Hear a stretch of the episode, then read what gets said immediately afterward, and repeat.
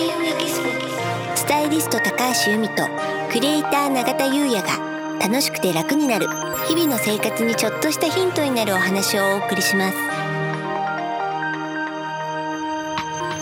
開運エキスポがお届けするスタイリスト高橋由美とクリエイター永田優也の楽しくて楽になる。こんにちはクリエイターの永田優也です。ご一緒してくださるのは？こんにちはスタイリストの高橋由美です。由美さんよろしくお願いいたします。よろしくお願いいたしますはい。ということで、うん。今回のテーマははい。ファッション風水。はい。ついにやってきました。はい。由美さんといえばはいタレントさんやうん。広告などのはい。スタイリングをされているんですけれども、はい。今回はね、うん。そんなお話もしてもらえればななんて思うんですけれども、はい。何かこう普段、うん。まあスタイリングされている上で座右の銘じゃないですけれども、おー。なんかいつも心に留めていることとか、うん。言葉とかあったりするんですかね？そうですね。だとすると人は見た目です。うん。人は見た目ですか？はい。うん、っていうのはねなんかあの第一印象の話ってよくあると思うんですけどなんか人は出会って7秒でねその人をこういう人だって判断するみたいな、でもそれが最近は2秒とか3秒とかそういうふうにも言われるらしいんですよね。短くなってるんですね。短くなってる判断が。うんうんだから人ってもうほんの一瞬でその相手の人を見て今までの自分の経験とか、うんそういうものでバーって多分脳が分析してこの人こういう人だっていうのを一瞬にしてジャッジしちゃうらしいんですようんうんうね。んなので最初の2秒なんて見た目でしかないわけなんですそうよね。ですよね。うん人柄なんてわからないですからね。だからファッションの本質っていうのは、まあ、他人にどう見られたいかでそれによって社会的なメリットを得るものっていうふうにも考えられるのかなって思うんですよはねい。。なるほどです。うん、由美さんね普段撮影で、あタレントさんとか、うんうんそのモデルさんの衣装を選ぶ時のうんポイントなんかあるんですかね？うん、タレントの方がテレビ出演する時なんかはやはりそのタレントの方それぞれこういう風なイメージでいきたいっていうのがあるんですよね。うん、でそれは事務所さんが決めてる場合もあればご本人さんがこういうのがいいなっていうのを決めてる場合もあるんですけど、うんうん。まあ、そのイメージに沿ってであとはお任せですね大体。うん、だからどういうふうにどういうイメージでどういうふうに見せたいかってところはもうあのーすでに頭にあるので、まあ、それであとは、まあ、色目だったりうん。うん。形だったりそれを選んでいくっていうところなので、うん。もう一番はそのイメージですよね。どういう印象をテレビを見てる方に与えたいかっていうのを第一に考えて。うん。それはもうご本人うん。とか、まあそのプロダクション側の方がうん。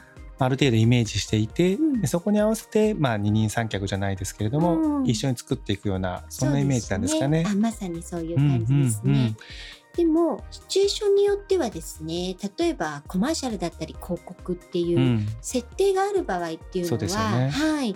あのおしゃれすぎると良くない場合もあってうん。例えばすごくこう、えー信頼感があって真面目な感じの役柄の方のスタイリングをする場合は、ね、おしゃれにすることだけじゃないですよね、うん。そういうふうに見えるということ？うんうん、なのでこうファッションイコールおしゃれっていうようなイメージってあると思うんです。けどうん私の中ではファッションイコールおしゃれではないファッションイコールクリエイトしていくものっていうふうに考えてますかね。うんうんうん僕もねあの CG デザインやってるんですけども、はいまあ、海外ではね CG アーティストなんて言うんですけども、うん。アートと、まあ、デザインって厳密に違いますもんね。うん。やっぱりお客様がいてそこに沿ってコンセプトに沿ってしっかり作っていくっていうのがデザインだったりしますしね、うん。まあ、そういったこともあるのかもしれないですそうですね。ね。うんうん、なるほど、うん。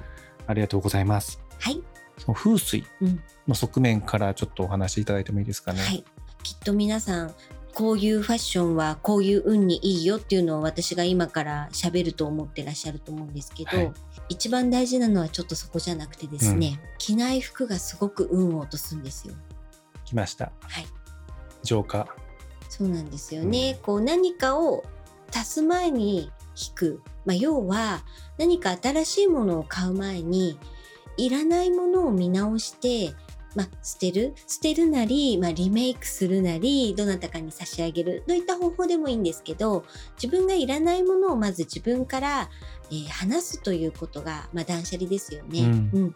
大事だなと思うんですよね。そういうことですようね。ん。まあ由美さんといえばね第2回でも浄化が一番大切なんて、はい、それもねプラスの要素よりもまず出ですってことだったのではい。基本的にやっぱそういう考え方なんですそうなんね。ですよ。そして布というのははい。人間関係を司るものと言われているので、うん。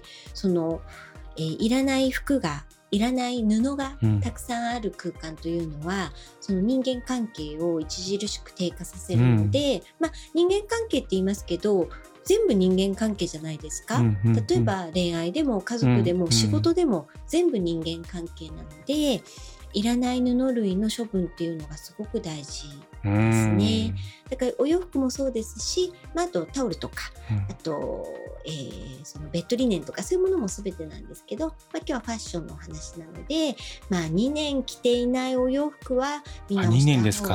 はい、あとね私思ってることが一つあるんですけど服に一生ものはない来ました。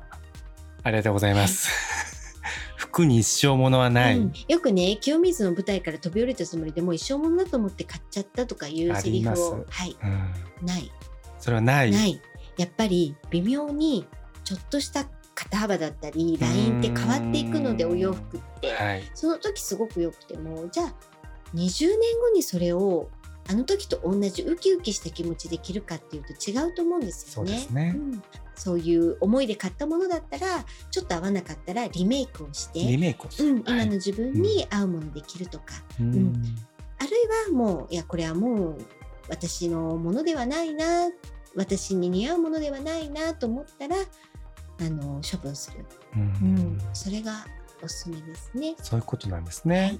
うん。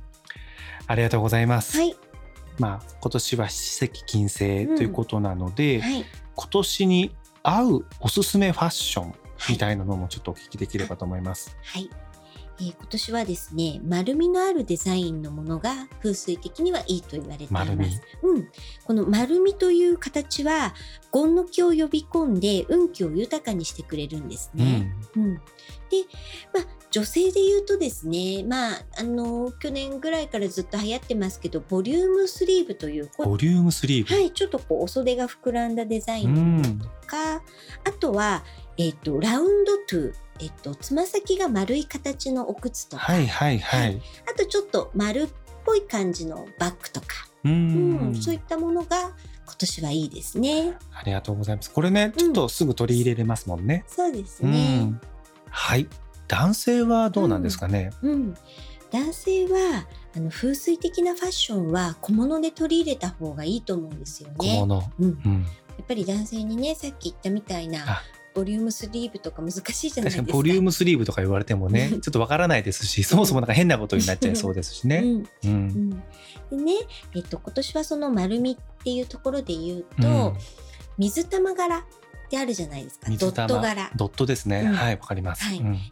ドット柄を例えばネクタイで取り入れるネクタイのドットってすごく使いやすくって、もちろんきちっとした感じも出ますけどちょっと優しい感じとか、あの親しみやすい感じも演出できるので、。うんうん、私ネクタイを選ぶときに割と水玉のものドットのものって選んだりもするんですね。はいなので水玉は使いやすいかなってこれはどの色でもいいんですけど、うんあともう一つ考え方としては、えー、と今年の色がピンクと黄色なんですよ今。年の色がピンクと黄色。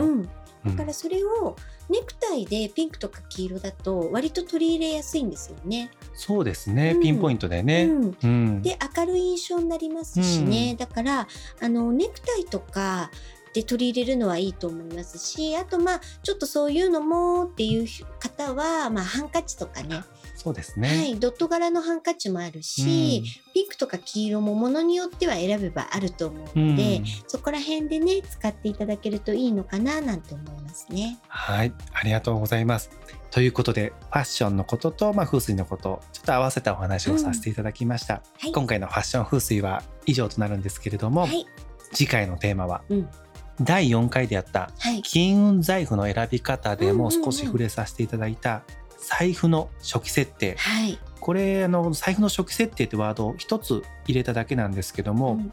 お問い合わせをね多数いただきましたのでね。これをねはい。ちょっと満を持してええ。毎回満を持してますけどね このお話をしていただきたいと思います。はい。